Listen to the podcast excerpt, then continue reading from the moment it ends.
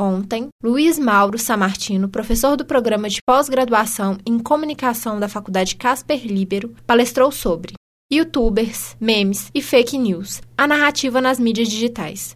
O evento fez parte da aula inaugural de jornalismo na Unidade São Gabriel. Ouça na íntegra. Hoje nós vamos trabalhar algumas questões de mídia digital.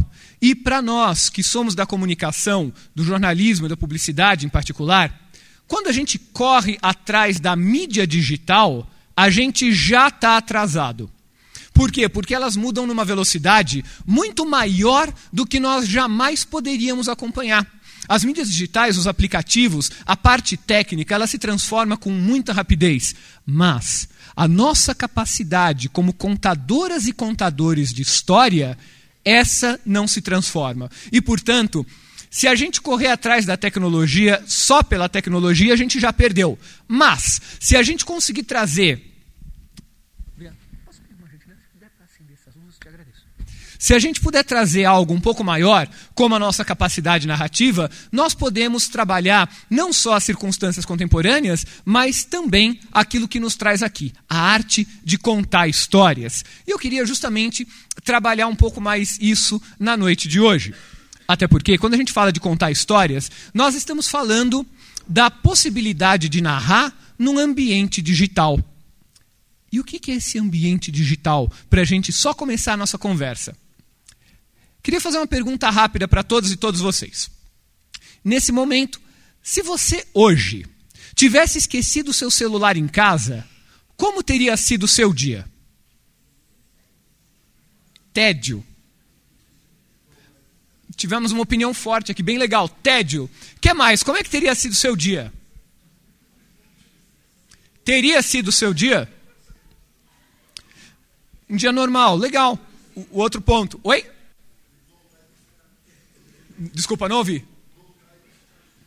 Voltar e buscar. Muito bem. Voltar e buscar. Todo mundo já deve ter, já deve ter tido em algum momento aquele microinfarte de põe a mão no bolso, o celular não está. E aí você fala: nossa, minha vida ficou em casa. Vai ser um dia sem mensagens, vai ser um dia sem e-mails, vai ser um dia sem mensagem no WhatsApp, vai ser um dia sem vida. E olha só, uh, isso mostra uma coisa que é importante para a gente pensar. Nós vivemos imersos num ambiente que é o ambiente das mídias digitais, um ambiente mediatizado no qual praticamente todas as nossas atividades estão articuladas com as mídias digitais. Sem elas, nós não temos acesso a uma série de serviços do próprio governo, não temos acesso às nossas contas bancárias, não temos acesso às narrativas de outras pessoas. E esse ambiente digital nos trouxe de volta para uma coisa muito importante. Nós nos tornamos mais e mais divulgadores de histórias. Nós retomamos algo que é inerente ao ser humano quase que desde sempre: contar histórias, falar de nós mesmos. E olha, a gente fala da gente pra caramba. Pensa quanta informação que você não precisaria ter compartilhado, mas você compartilhou hoje. E não estou falando do alto, não, eu fiz a mesma coisa. Primeira coisa que eu fiz hoje de manhã foi compartilhar uma foto do alto do hotel aonde eu tô super fantástico lá o hotel no 14º andar, eu tirei uma foto, compartilhei. Por quê? Porque é legal. Por que nós precisamos contar tantas histórias? Por que a gente fala tanto? A ponto, inclusive, de perdermos um pouco a noção do que é real e do que é fantasioso, a chamada fake news. Aliás, alguém faz ideia há quantos anos existem fake news? Basicamente, junto com a espécie humana. Fake news ganhou esse nome porque o presidente dos Estados Unidos, Donald Trump, tweetou ele que é um mestre das mídias digitais, ele é um mestre do Twitter, ele twitta uma coisa e o planeta inteiro repercute.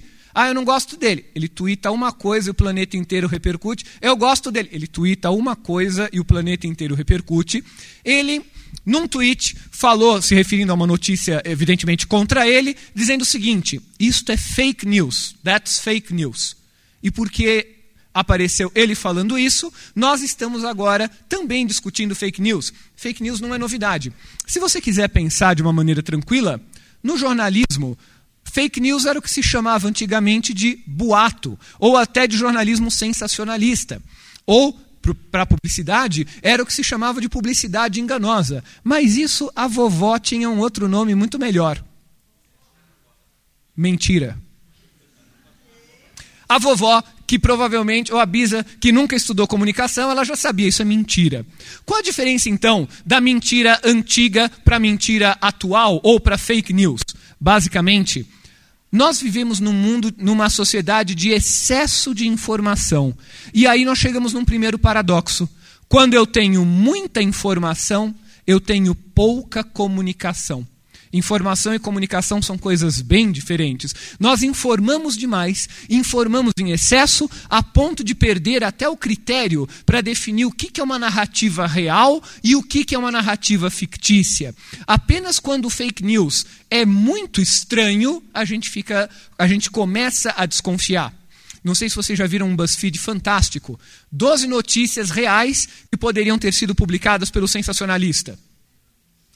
Quando a gente chega num ponto desses, é porque nós perdemos um pouco a noção do que, que é a informação real, a informação de qualidade e a narrativa fictícia. Para a sociedade, isso é muito ruim, porque acaba aumentando a nossa tendência, que já é uma tendência complicada, de vivermos em bolhas.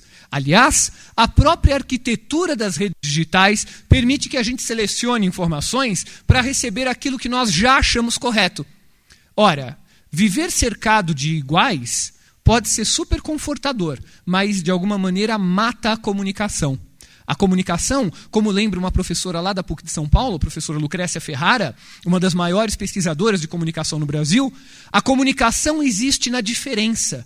A comunicação existe quando há alguma diferença a ser preenchida pelo ato da comunicação. Quando você está cercado de você mesmo, não há comunicação, há o tédio. Não há mais novidade. É aquele momento em que você sabe o que você vai dizer, o outro sabe o que vai dizer e nós não saímos dessa bolha. Para a comunicação existir na diferença, é preciso que eu, nas minhas histórias, nas minhas narrativas, cultive também essa diferença. No ambiente digital, como nós temos muita informação, nós perdemos um pouco esse tempo para separar a informação de qualidade da informação errada, da informação mentirosa. Informação mentirosa essa que funciona não por culpa dessa informação, mas por responsabilidade de cada uma e de cada um de nós, quando nos sentimos confortáveis com aquela informação que vem. Hoje, você, imagino que todo mundo aqui ao longo do dia hoje, recebeu mensagens do WhatsApp e passou mensagens do WhatsApp, certo? É mera curiosidade. Alguém não passou o WhatsApp hoje? Ou não recebeu nenhum? Você, mais alguém? Não recebeu WhatsApp? Vocês dois? Não receberam WhatsApp? Não ganharam nada? Ok, beleza. Isso é legal, bastante raro. Mas olha só. Fora esses três colegas, Cada um de nós, ao longo do dia, recebeu inúmeras mensagens. E aí eu pergunto para vocês: dessas mensagens, certamente você deve ter recebido, além das mensagens importantes de trabalho, as mensagens de colegas da faculdade, mensagens do crush, ou se você já conseguiu crush em mozão, mensagens do mozão. Ou se você já está naquela fase de ter transformado o mozão em mozão para a vida toda. Vocês sabem, né? Crush mozão, mozão para a vida. Que algumas pessoas chamam de ultimate mozão. Então, se você já está nessa fase e tal, você recebeu essas mensagens. Além disso, você recebeu também, provavelmente, mensagens nos grupos aonde você está. Mensagens no grupo da família. Para quem não está no grupo da família, dá para ver daqui os sorrisos estampados, mensagens que você recebeu e ao longo do dia, correntes que foram compartilhadas com você. Hoje, provavelmente, algumas de vocês devem ter recebido essas mensagens e algumas delas a gente já vai olhando. Então, recebeu lá a mensagem do crush, legal, mantém. Recebeu mensagem do boy lixo, apaga. Recebeu mensagem do outro boy lixo, apaga. Recebeu mensagem do boy fofinho. Boy fofinho é quase um gatinho fofinho recebeu mensagem do boy fofinho, aí depois recebeu mensagem do boy que é fofinho, bonito, lindo, inteligente, bacana. Essa você não precisou apagar porque isso não existe, é ficção. Então, você teve tudo isso. Aí, nós entramos no circuito da fake news. Ah, você está falando do boy. Não, estou falando do circuito fake news. Por quê? Alguém que você, em quem você confia te mandou uma mensagem. Candidato X venderá Minas Gerais para consórcio marciano. E aí você olha e você fala, gente, como assim? Aí você fala, puxa, mas quem me mandou essa mensagem é uma pessoa que eu confio, uma pessoa que eu gosto. Aí vem a outra mensagem: candidato tal, se for eleito, transformará Belo Horizonte numa cidade absolutamente sem problema algum. E aí você vai falar: nossa, quem me mandou essa mensagem eu confio. Por quê? Porque em todos esses casos, nós estamos lidando com duas coisas importantíssimas quando a gente fala de comunicação: narrativas e representações. Todos nós Vivemos num mar de histórias que nós contamos. Eu ia fazer um trocadilho horrível, falar sobre um mar de stories, mas eu vou poupar vocês dessa que ninguém merece. O, quando eu falo um mar de histórias, é no sentido de que nós falamos o dia inteiro, contamos histórias uns sobre os outros, uns a respeito dos outros, contamos histórias sobre nós mesmos. Aliás, o processo narrativo é provavelmente uma das mais antigas capacidades humanas. A narrativa começa no dia que o nosso primeiro ancestral, lá, um milhão de anos atrás, resolveu escrever na parede da caverna que o dia dele tinha sido muito ruim. E então ele fez o primeiro stories, desenhando um bisão, desenhando os caçadores, desenhando ele sendo morto por um bisão, e aí foi também a primeira vez que apareceram comentários e gente falando: maldito, morra. E o outro falando, quem mandou ir caçar um bisão? E aí o outro lá falando, isso vai acabar quando fulano for eleito. E aí o outro vai tomar o partido do bisão. E depois aparece alguém lá, ser homem das cavernas sem noção. Vai estudar antes de escrever. E finalmente alguém colocou, acorda Brasil das cavernas. Hã? Nós não mudamos tanto assim em 20, 25 mil anos. Nós continuamos criando narrativas todos os dias. Aliás, cada uma e cada um de vocês aqui tem uma narrativa. O pessoal do primeiro semestre começou uma narrativa nova e todos na sua família ficaram sabendo, porque você acrescentou à tua história uma outra. Agora você fala: eu estudo na PUC, eu faço comunicação. O pessoal do oitavo semestre já acrescentou essa narrativa quatro anos atrás e agora já está em outras narrativas. Eu faço estágio, ou eu já estou trabalhando na área, ou eu estou buscando a minha chance na área. Ou eu sou herdeiro milionário rico de uma família absolutamente riquíssima, estou pouco me lixando para emprego. É uma narrativa válida, que eu nunca conheci alguém assim. Ok? Não é meu caso também. Então, nós temos grandes narrativas. Alguns de vocês trabalham, por exemplo, na grande narrativa religiosa. Para alguns, a religião é uma coisa muito importante e, portanto, você está nessa narrativa. Para outros, não. Você está numa grande narrativa que é a narrativa do teu sucesso, da vida profissional, é uma outra. Outros ainda terão narrativas da própria história. Afinal, quando você nasceu, você já foi inserida numa narrativa. Quer ver? Tenta lembrar, não precisa falar em voz alta, até porque nem sempre a gente gosta disso, mas tenta lembrar por que você se chama como você se chama. Por que você se chama como você se chama? Um dia, em geral, a sua mãe, o seu pai, a pessoa que criou você, decidiu que você deveria ter o nome que você tem. E então, sem te consultar, e jogando totalmente na sorte, eles te deram esse nome.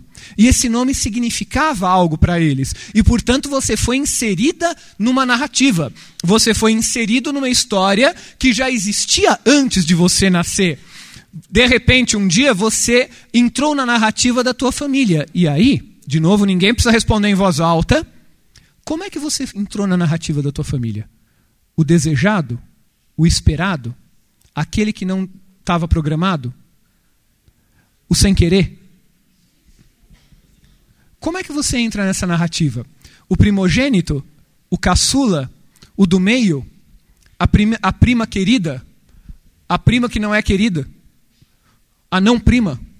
Como é que você entra nessa narrativa? Você entrou numa narrativa, assim como você também entra em outras narrativas. Narrativas, histórias que contamos, formam o mundo onde nós estamos. E não importa se nós contamos isso na parede de uma caverna ou no seu celular. nós temos essas grandes narrativas e temos as micronarrativas, as nossas pequenas histórias, as coisas que acontecem e quando significam para nós, nós contamos para o outro. Por exemplo,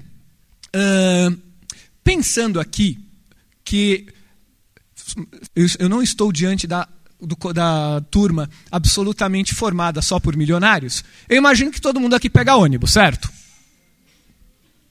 Vocês pegam ônibus, certo? Agora, quando a gente sair daqui, o James não vai vir buscar nenhum de vocês com uma limousine, certo? Se alguém vai vir com o James, me leva. O... Pois bem, você pega ônibus todo dia, mas não é todo dia que você conta quando chega em casa ou quando encontra o seu colega da faculdade, você vira e fala: Nossa, peguei o ônibus. Até porque ele vai olhar para você com toda razão e falar: E eu com isso. Mas se acontecer alguma coisa no ônibus, você vai contar. Lá em São Paulo, eu uma vez estava no ônibus e o cobrador, era uma segunda de manhã, e um cobrador novo da linha que eu pegava para ir trabalhar, eu notei que todo mundo dentro do ônibus estava alegre. Segunda de manhã, não tem pessoas no mundo alegre de segunda de manhã. Ok? Segunda de manhã, dia mundial do mau humor. E de repente, dentro do ônibus, estava todo mundo lá alegre, contente, feliz. Por quê? Porque o cobrador, cada vez que você ia passar o cartão, em vez de dar aquele bom dia de segunda-feira e você retribuir com aquele bom dia de segunda-feira, ele olhava para você e virava: E aí, bom dia? Só sucesso?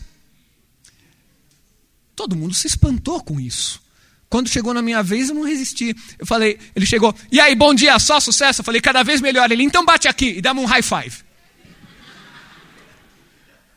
Assim que eu cheguei na faculdade, comecei a contar para os meus colegas. Falei, gente, vocês não sabem, tem um, um, cobrador novo lá na linha do aclimação, que o cara é super alto astral. Marcou, eu narro. Se existe uma constante na história da humanidade, é essa. Marcou, eu narro. Fosse um outro cobrador, eu não estaria contando isso para vocês, porque ah, não há, simplesmente não há razão para narrar. Todos nós trabalhamos dentro de uma razão narrativa, uma razão que nos ajuda a contar não só do outro, mas também sobre nós mesmos. O relato de nós, o que falamos de nós, o que postamos de nós, é também uma grande edição. Não precisa. Aliás, eu vou pedir o seguinte: nem olha para o lado agora, eu vou fazer uma pergunta, não olha para o lado, que eu não quero criar nenhuma inimizade. Mas, no seu julgamento, a foto dos seus amigos no WhatsApp faz jus à realidade?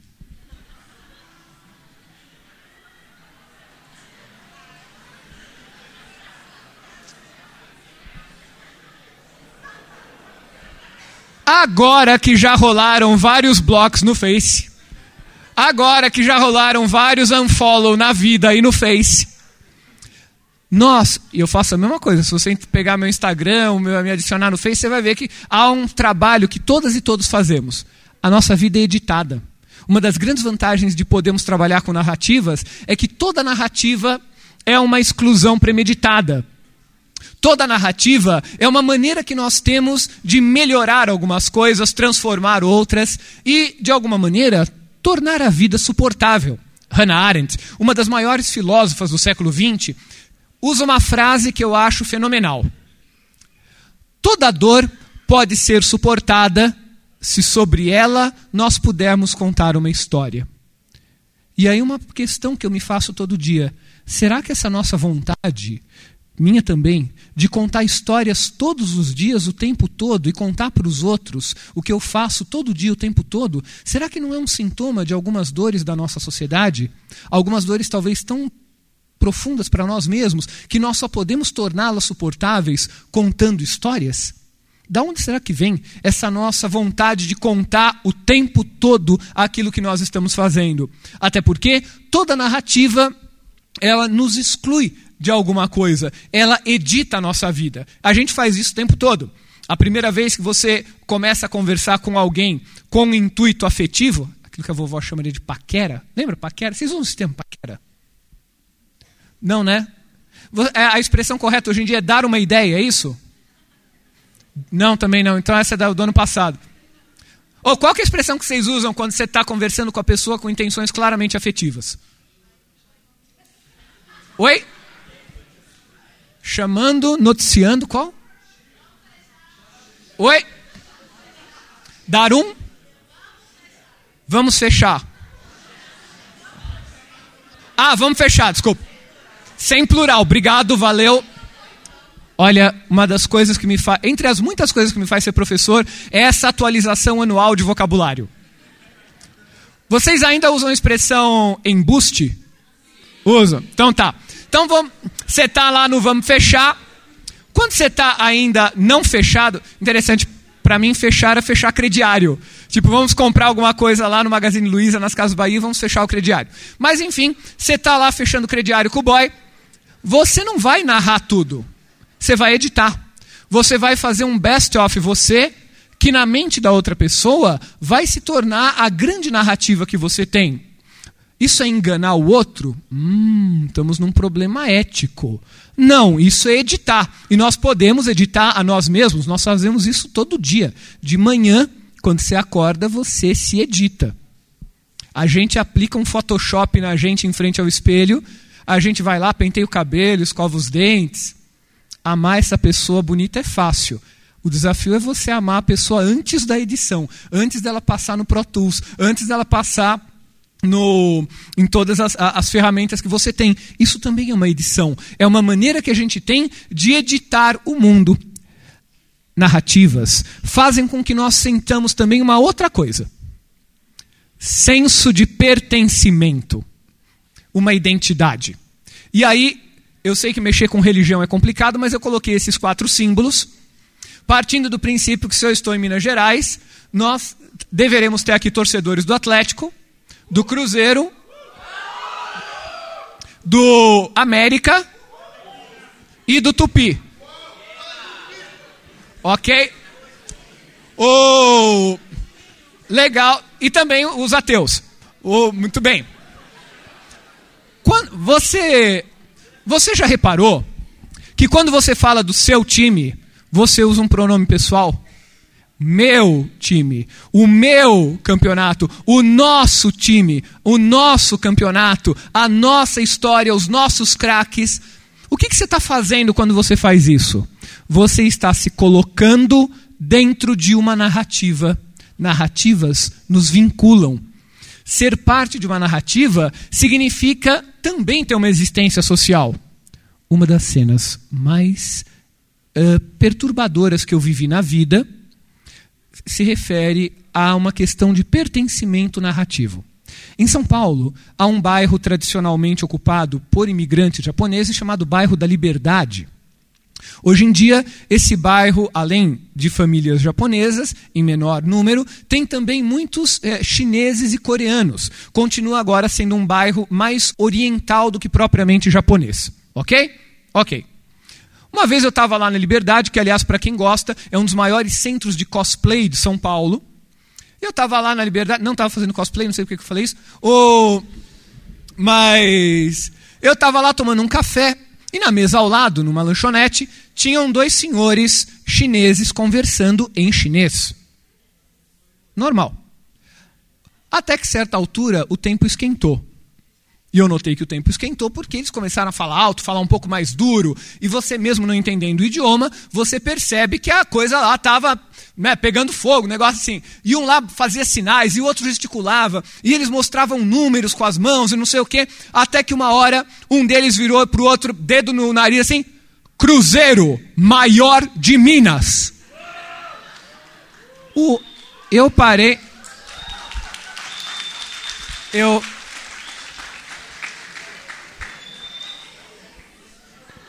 o outro, no mesmo tom de voz, e com o outro dedo vira galo, galão do povo. E aí, eu lamento dizer, peço desculpas por ausência de personagens naquele momento, não há representantes nem do América nem do Tupi naquela mesa. Mas, o que me chamou muito a atenção, e eu postei essa história imediatamente, o que dois moços chineses em São Paulo estavam fazendo discutindo, quase que à beira da agressão física, qual era o maior time de Minas Gerais. Isso é inserção em narrativas. Quando você se insere numa narrativa, você vive e você morre por aquela narrativa.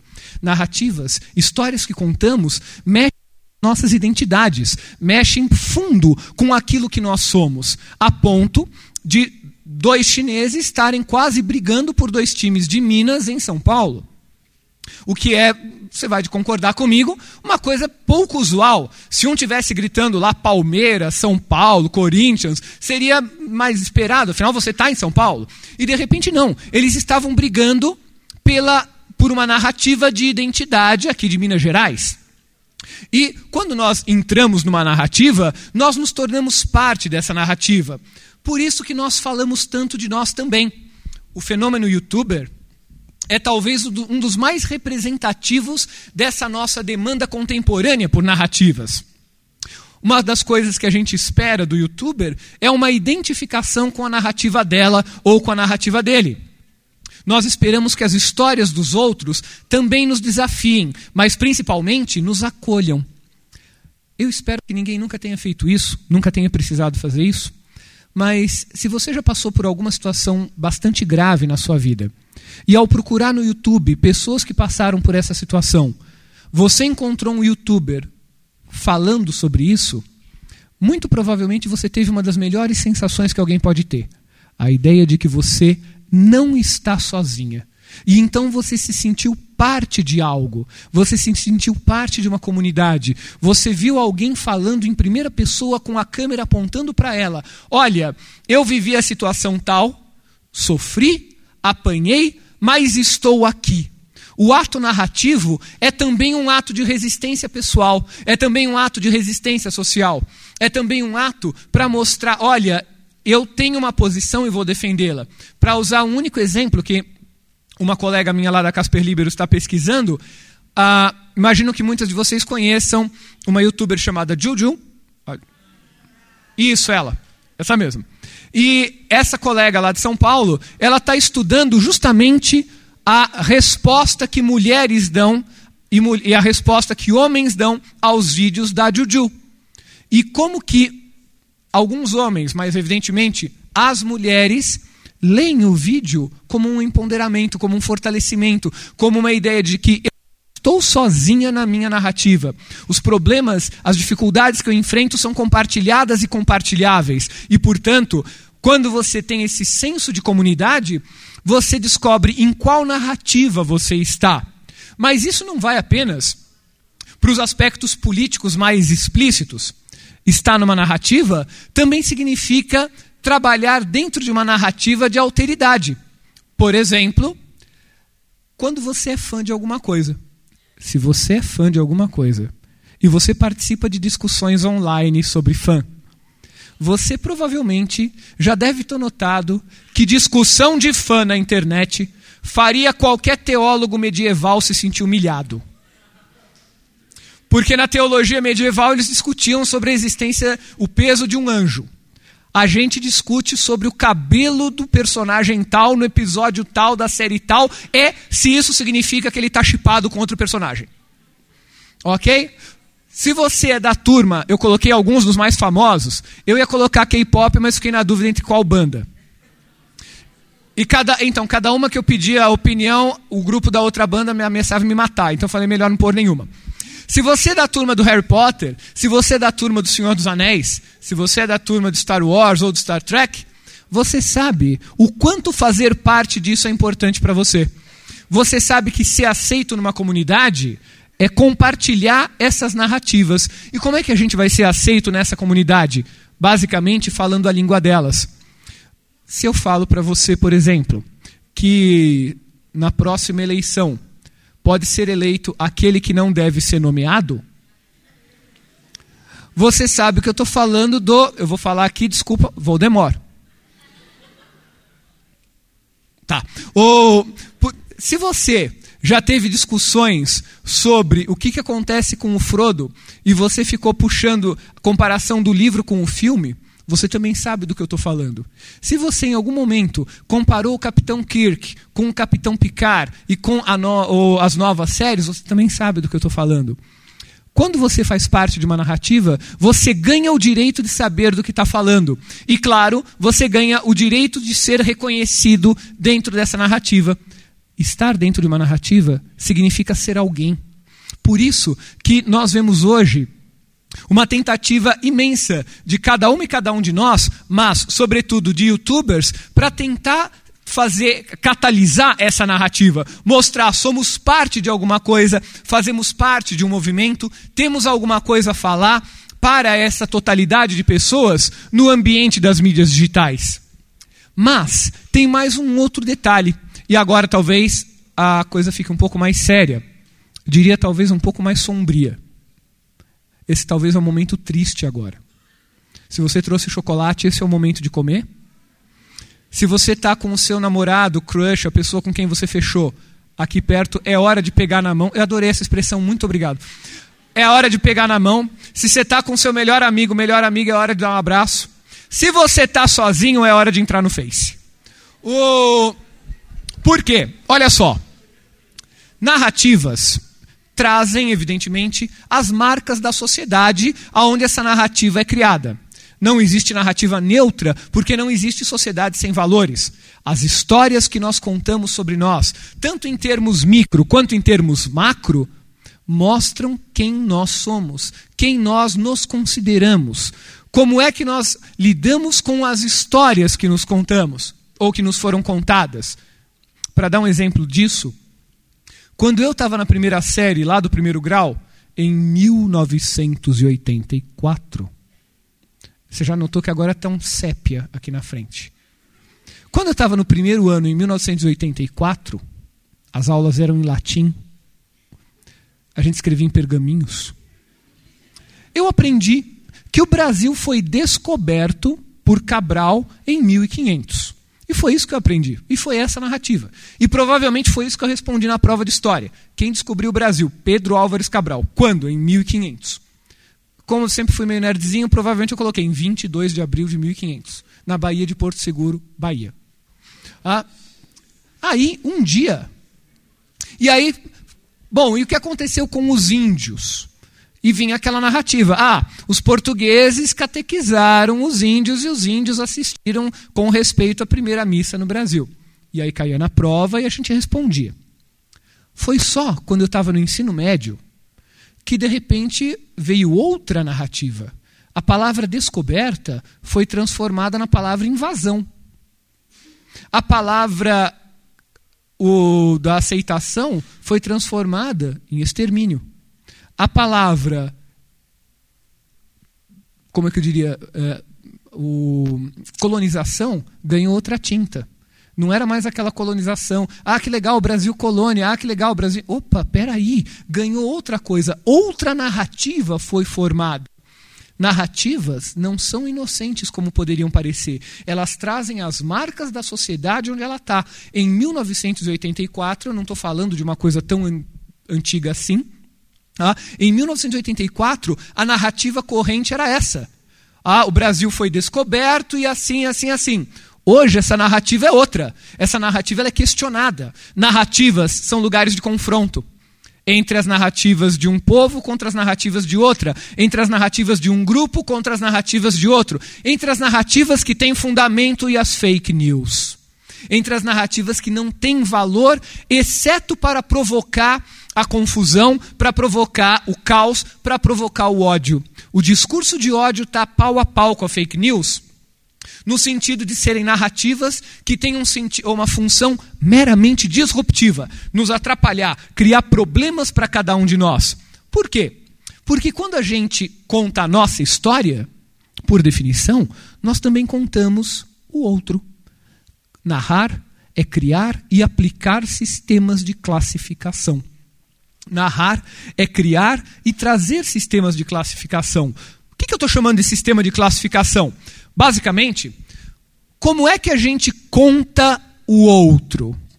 Então, na história do descobrimento do Brasil, o outro já foi chamado de um nome, de outro nome, daquele outro, assim por diante. E quando você muda a narrativa, o outro também muda. Essa narrativa vai do micro para o macro. Por exemplo, retomando esse ponto que eu notei que é um ponto problemático para a maioria de vocês, quando você começa a namorar, namorar, namorar. Ah, mas é catar? Não, namorar. Ah, mas a gente casou na balada. Namorar. Ah, mas a gente tá juntos há mais ou menos 28 minutos. Namorar. OK? Beleza? Quando você está namorando, a sua narrativa muda, porque a outra pessoa ganha um nome. A ideia de namoro muda, a ideia de família da outra pessoa muda, a ideia, as ideias mudam, as categorias que nós usamos quando transformamos as nossas narrativas se transformam. E com isso, o outro também se transforma. O jeito como eu me narro é o jeito como eu vou incluir ou excluir o outro da minha narrativa. Fazer parte de uma narrativa é uma questão de poder. Conseguir narrar é uma questão de poder, é uma questão de diferença, é uma questão política. Pense, e aí não vou contar nenhuma novidade para ninguém, quantos grupos ao longo da história não puderam contar sua própria história? Quantos grupos ao longo da história foram incluídos de maneira tremendamente negativa na narrativa de outros grupos? Quantos grupos até hoje simplesmente não existem porque, ao serem julgados como estranhos, são também narrativamente silenciados? Quem é esse outro que nós construímos na nossa narrativa? Na narrativa da nossa história, mas também na narrativa da história pessoal. Quem é você na sua narrativa pessoal? Você é aquela pessoa que foi criada porque o seu pai sumiu e a sua mãe foi lá heroicamente manter você? Ou você está numa outra narrativa, a narrativa de quem foi criado, sei lá, por uma tia, porque seus pais não puderam criar você. Que vozes estão na sua narrativa? Ou você está numa narrativa de uma família onde seu pai e sua mãe vivem, viveram juntos, vivem juntos e está tudo ok. Qual a narrativa que você se inclui?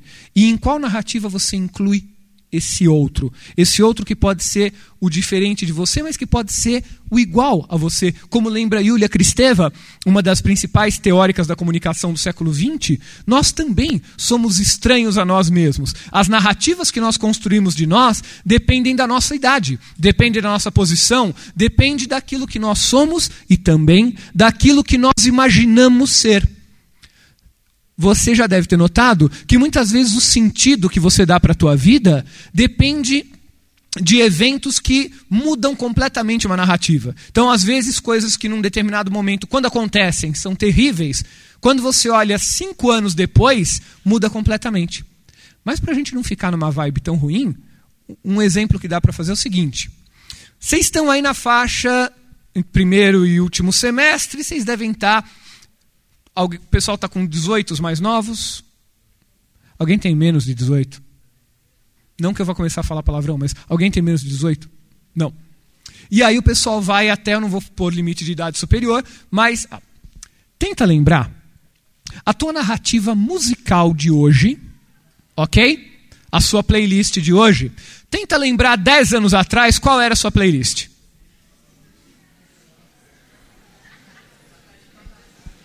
Patati Patatá, ok. Os mais novos, Patati Patatá. High School Musical. É.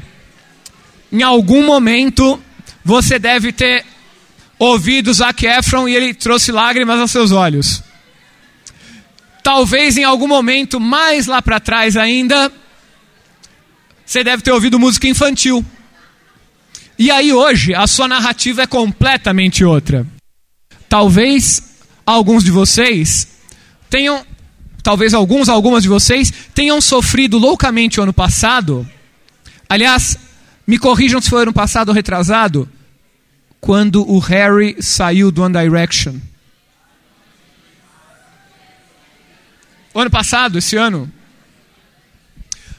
Aliás, olha que coisa interessante. Nesse exato momento, algumas pessoas eu falei de One Direction Algumas pessoas sorriram e na hora se identificaram. Outras olharam com aquela cara de o que é One Direction? E outras olharam com aquela de One Direction é. cai na prova? Posso pôr no meu TCC? O que é One Direction? E agora esta é só para turma over 30. Em algum momento das nossas playlists, as Spice Girls dominaram. E você virava, virava para as pessoas e perguntava e falava para elas: You say what you want, what you really, really want. E a pessoa respondia: So tell me what you want, what you really, really want. E aí você falava: Nossa, esse é brother. A sua narrativa mudou? Mudou. A sua narrativa histórica musical mudou? Mudou. Por quê?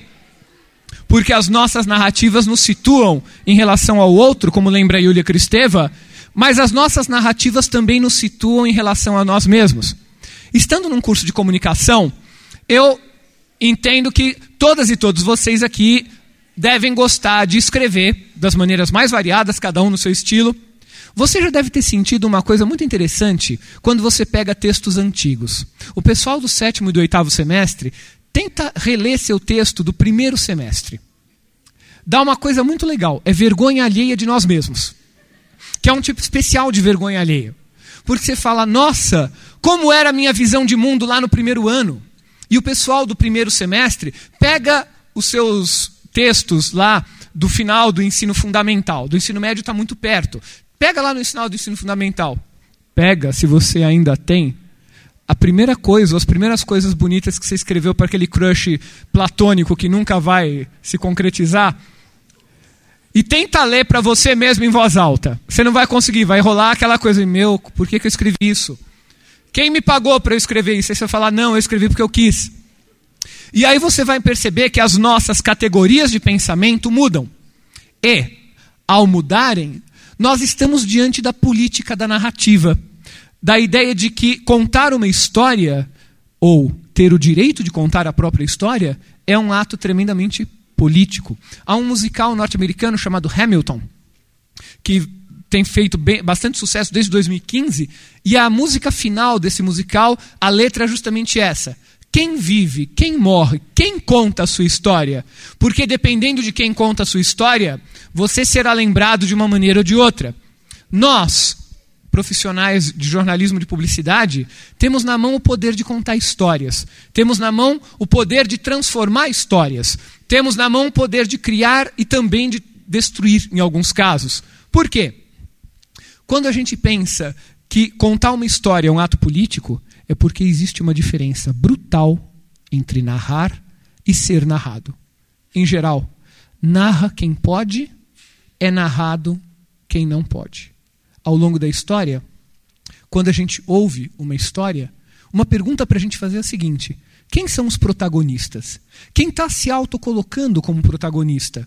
Quais são as vozes que estão sendo narradas? Sabe por quê? Qual a diferença entre uma coisa e outra? Quando você narra, você classifica, você categoriza. Quando você é narrado, você é submetido aos sistemas de classificação da pessoa que conta a tua história. Vamos lembrar? A palavra bárbaro é uma palavra que os gregos inventaram para definir os não gregos. Simples. Hoje tem todo esse sentido tremendamente negativo, bárbaro, não sei o quê. Na verdade, foi uma classificação narrativa que os gregos fizeram para em, em relação a todos os outros não gregos. Quando você narra, você cria a possibilidade de definir o outro. E o que, que traz isso de interessante? Bom, quando a gente narra no ambiente digital, nós estamos o tempo todo nos definindo e definindo esse outro em relação a nós. E aí, cada uma e cada um de nós tem uma responsabilidade ética muito grande ao criar histórias, ao comparar histórias. O pessoal que vai trabalhar com publicidade já deve estar acompanhando os posicionamentos recentes que algumas marcas têm. Só para lembrar, vocês, têm, vocês acompanharam nos últimos anos o reposicionamento que o Boticário fez? Ele mudou a história dele. A história que a marca Boticário contava era uma. De repente, eles perceberam que a narrativa dessa marca o storytelling, para usar uma palavra contemporânea, a narrativa dessa marca já não conversava com o público que eles queriam.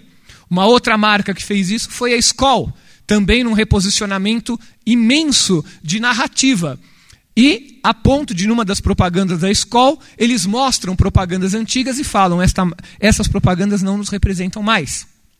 A ponto de nós o pessoal que vai pro, do jornalismo, a ponto de nós percebemos que as mídias ditas tradicionais também contaram sua história durante muito tempo, até que elas perceberam, algumas delas muito tardiamente, que cada uma e cada um de nós é capaz de contar a própria história. É capaz de chegar diante de uma câmera e, ao falar da própria história, falar também da história dos outros. Mostrar que a tua vida não é uma vida tão estranha. Quando você é isolado, você é fraco. O isolamento, a atomização social nos enfraquece terrivelmente. Mas, quando nós criamos narrativas, nós recriamos o senso de comunidade. Aquele senso, que eu não sei se vocês perceberam, mas aquele senso que quando eu falei de time de futebol, as manifestações foram na hora. Me pergunto se quais outras coisas nos teriam convocado com tanta força. Essas narrativas, essas histórias, elas nos incluem em algum lugar. E essa inclusão é uma inclusão talvez das mais importantes que nós temos, porque é a inclusão do nosso direito de ser alguém. Quem não é narrado não existe povos dos quais a narrativa foi cortada, pouco depois foram condenados ao extermínio. Quando eu não sou autônomo para contar a minha história, outros contarão a minha história e me posicionarão no lugar que bem entenderem. Quando a gente fala da história e da narrativa, repensar o protagonista é também no sentido de pensar como é que nós podemos manter uma determinada história, como é que nós podemos narrar coisas, sobretudo na velocidade que nós estamos aqui. Você já deve ter parado em algum momento e caído naquela armadilha de falar: vou dar uma olhadinha no Face antes de dormir. Alguns talvez tenham dado uma olhada no sono antes de voltar para o Face. E aí você começou a ler histórias e ler histórias e ler histórias, e nós chegamos aí no último ponto desse nosso, dessa nossa conversa de hoje. Quando a gente fala de outros narradores, Quais são as histórias que nós podemos contar de nós? Para dar um exemplo que todas, e eu estou declinando o gênero propositalmente, todas na sala já sabem disso, a história da violência contra a mulher é uma história antiquíssima e uma narrativa recente. Uma narrativa que só começou a ser narrada quando muitas de vocês vieram a público e falaram: Olha, eu tenho uma história para contar. E ninguém vai contar essa história assim como todos os outros grupos que em algum momento chegaram na esfera pública e contaram sua história, também começaram a ser repensados. E aqui eu trago duas pensadoras, uma inglesa e uma brasileira, Kath Woodward, que é inglesa, e Margaret Hago, que é professora aqui da Unicamp para lembrar que quando a gente fala de histórias contadas, nós estamos trabalhando sim com as possibilidades de você quebrar silenciamentos, de você recuperar algo fundamental que é o sentido da tua existência. Quando a gente conta uma história, a gente está dando um pouco de sentido para nós. Por quê? Não talvez da maneira macro, aquela coisa maior, gigantesca, mas também ao atribuirmos pequenos significados. Quer ver? Deixa eu fazer uma pergunta. Uh, quem aqui hoje postou, ou no Instagram ou no Face, alguma foto de comida? Você foi comer alguma coisa e postou. Você postou? Mais alguém?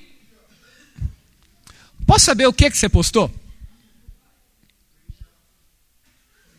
Berinjela assada. Não.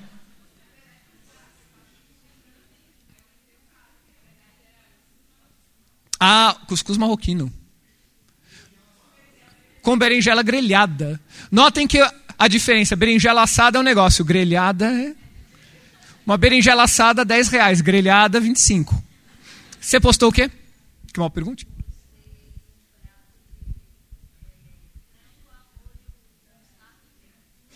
Frango ao molho, mostarda e mel. Só para dizer que oração. 10 horas ficar falando de comida, imagino que a maioria de vocês a essa altura deve estar realmente com fome.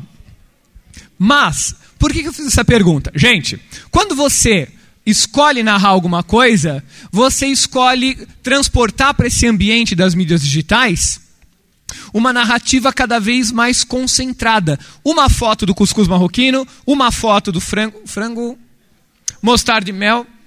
E a gente chega assim no último ponto.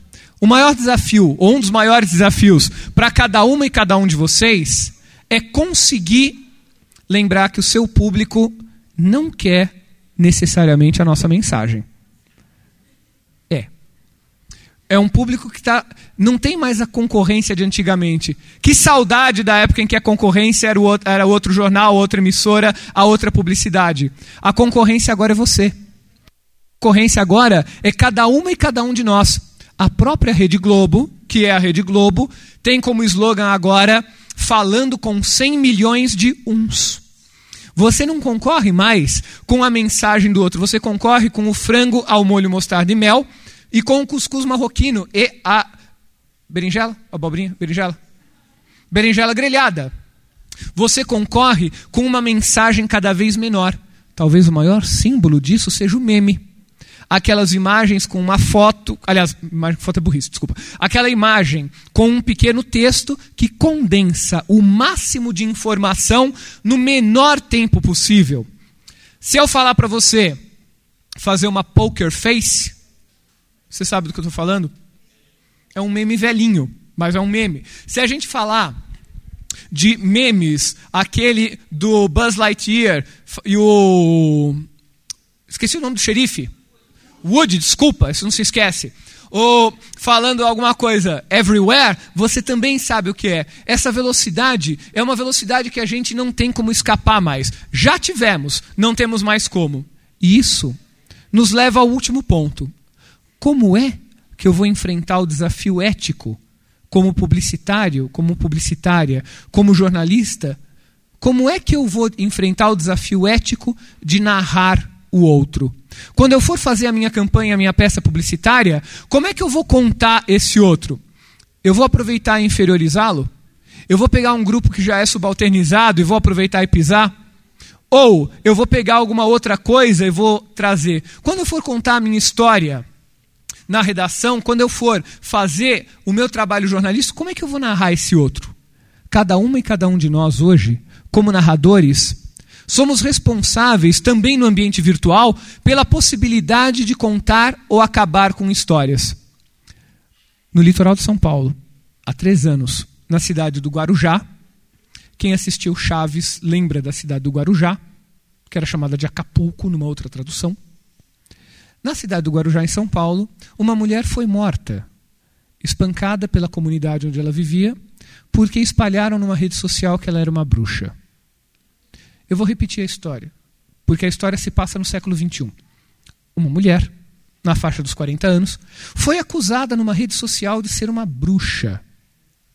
E então ela foi morta pelos seus vizinhos, acusada numa rede social de ser uma bruxa.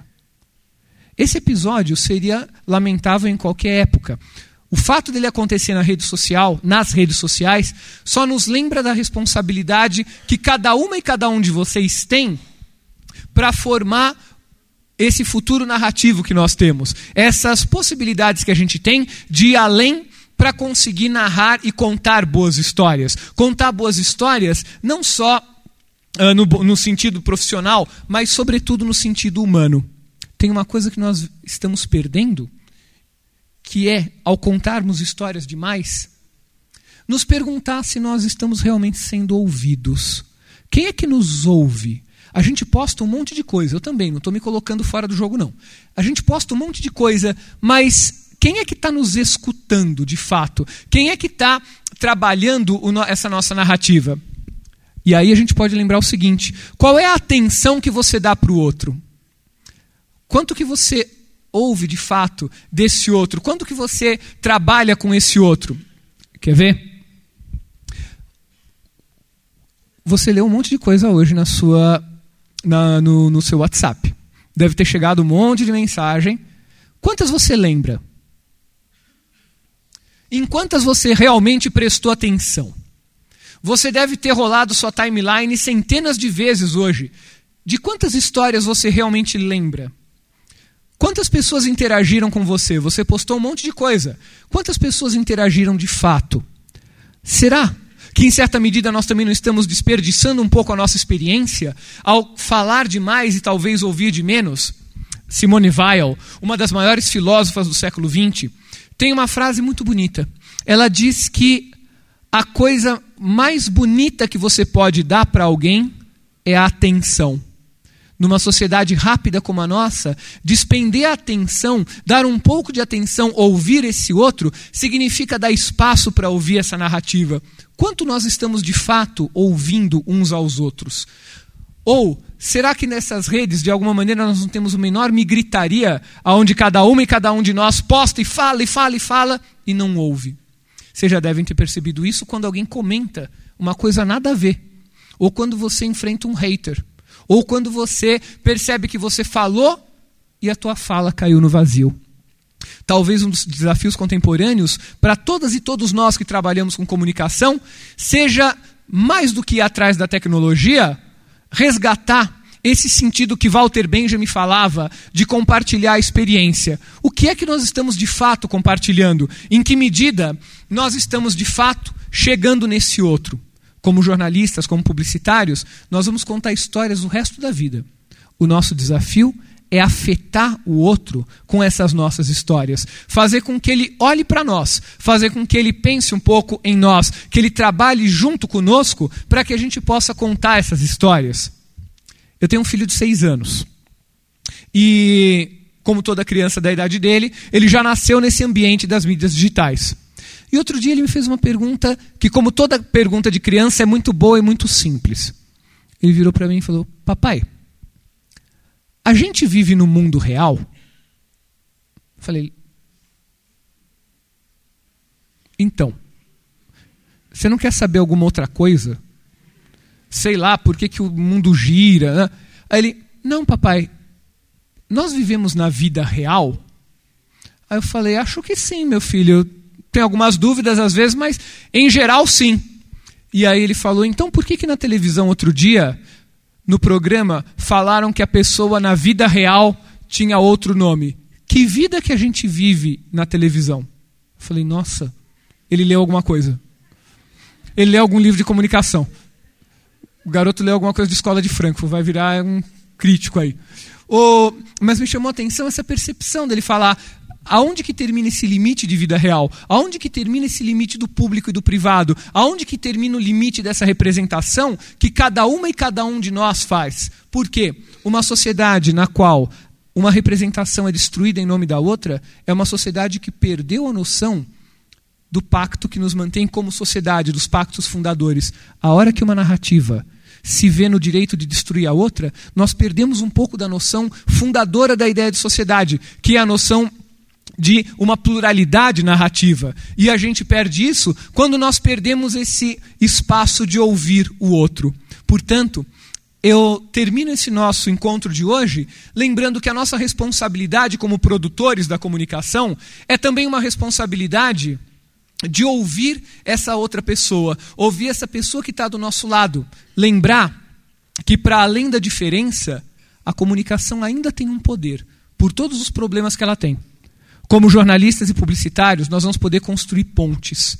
Construir pontes para esse outro que é tão estranho e bonito quanto nós. E é esse convite que o pessoal do primeiro ano recebe quando vem para a comunicação e do oitavo recebeu quando estava lá. É isso que pode nos tornar talvez melhores narradores, mas certamente melhores seres humanos.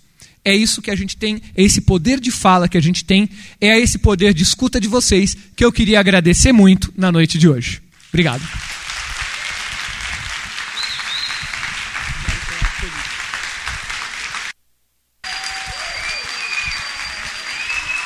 Oh. Gente, gente, dos livros, eu esqueci de falar. Gente, ó, Uh, falando em mídia digital, sorteio.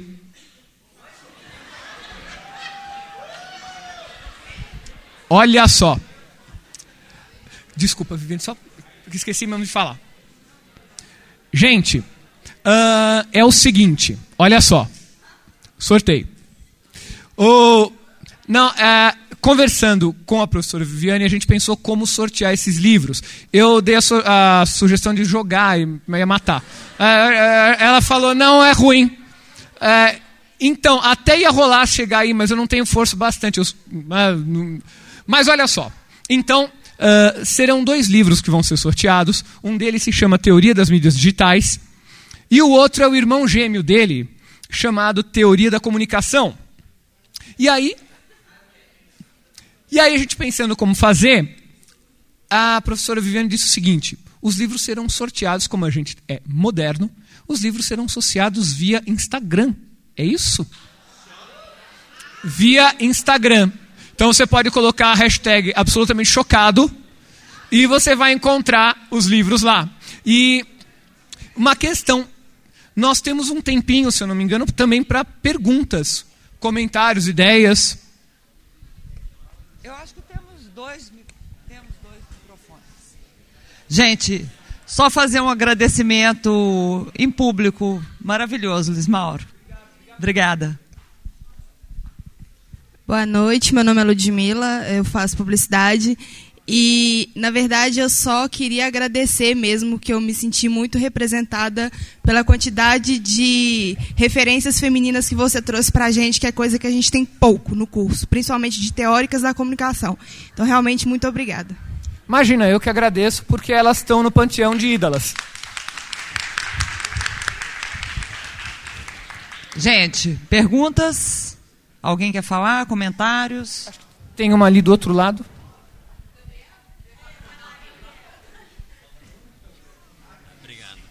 Só, desculpa, é, eu, eu esqueci seu nome. Ludmila, obrigado. E é, primeiramente, boa noite. Obrigado pela palestra. Também agradecer, como a nossa colega fez. E eu gostaria de saber até mesmo um pouquinho mais sobre como você vê essas novas plataformas, principalmente como as mídias sociais, o próprio YouTube. Eu fico brincando muito, eu também tenho um canal onde eu faço, publico minhas coisas. E eu acho que é muito legal, principalmente a questão que você falou de quanto que você passa de informação para aquela pessoa, se aquela pessoa realmente está recebendo aquela informação, se realmente como funciona esse universo do YouTube e eu acho o que, que você acha dessa plataforma em específica o YouTube ela realmente pode vir a substituir uma televisão ou não substituir acho que a palavra certa mas uma, ter mais influência na vida das pessoas que uma televisão ou uma rádio já foram há mais ou menos 10 anos atrás? Obrigado. Obrigado pela questão. Seu nome? Gabriel. Uh, gente eu penso uh, o seguinte quando a gente fala de plataforma e o quanto ela vai poder nos afetar, eu queria fazer uma pergunta para vocês. Queridos remanescentes, quando você recebe uma mensagem no WhatsApp, a primeira coisa que você pensa é: nossa, recebi uma mensagem no meu smartphone via aplicativo WhatsApp? Ou recebi uma mensagem da pessoa que fechou comigo? Por que estou te fazendo essa pergunta? O que comunica é o humano a plataforma é um acessório fundamental que deve ser apropriado pelo humano e não o humano pela plataforma. Então, o teu canal no YouTube, como chama?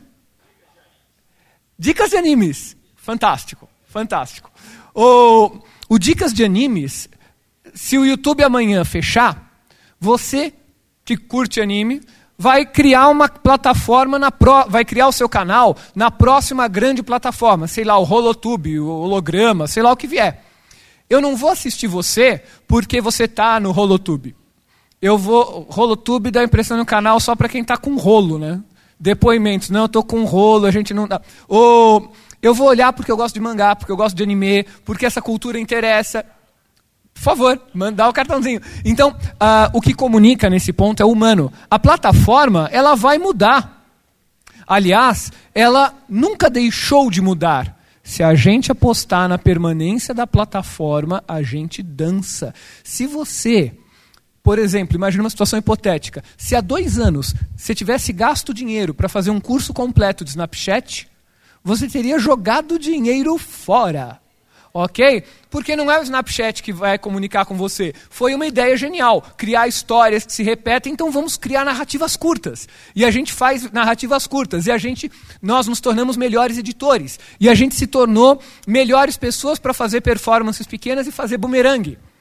Mas se amanhã acabar o bumerangue, a gente vai continuar fazendo essas performances. Então, a tua questão, acho que ela é muito pertinente, porque a plataforma vai mudar. Cada uma e cada um de nós vai criar linguagens para isso. E é legal que tem essa pluralidade. Tem o espaço do livro-reportagem, tem o espaço da propaganda de um minuto, tem o espaço do esporte de 10 segundos. Uma lá no fundo. Tem uma, um colega lá no fundo.